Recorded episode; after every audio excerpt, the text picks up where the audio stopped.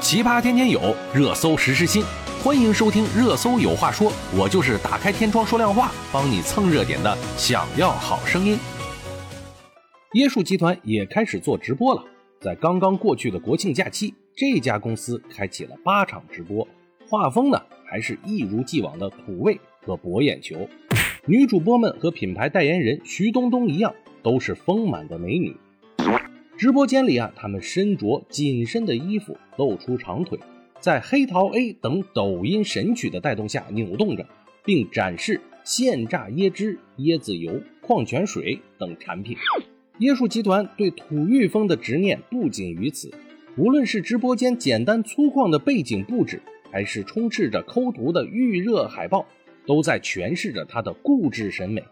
这样出位的直播。使得评论区一度有网友调侃称：“果然是数十年如一日的风格，不愧是从小喝到大，椰树美女形象也是从小看到一模一样，一直走到擦边的前线。尽管如此啊，这样的直播似乎收获了不错的转化。以十月五日晚上的直播为例，椰树集团推出买一送一的优惠活动，每一轮上线之后啊，都很快售罄。作为大家熟悉的椰汁类饮料。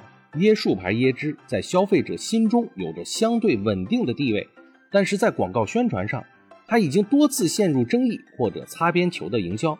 二零零九年，因在海口市公交车上印有“老婆喜欢老公喝椰树牌石榴汁，木瓜饱满我丰满”等广告字眼，被当地工商部门认定其违规发布，责令立即停止，并处以一千元的罚款。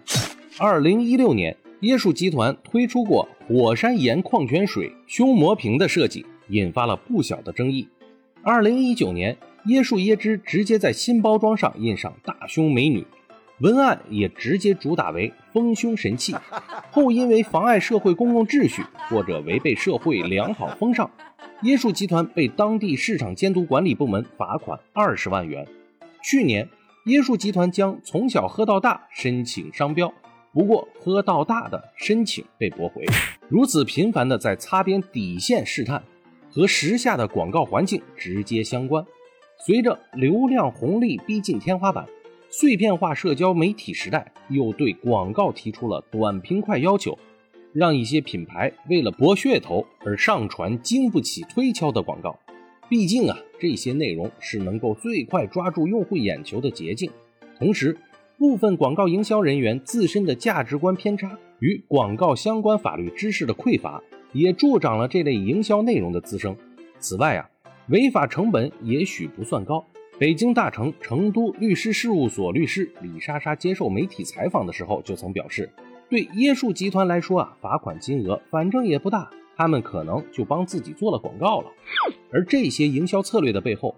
也反映出了椰树集团近年来遇到的发展瓶颈。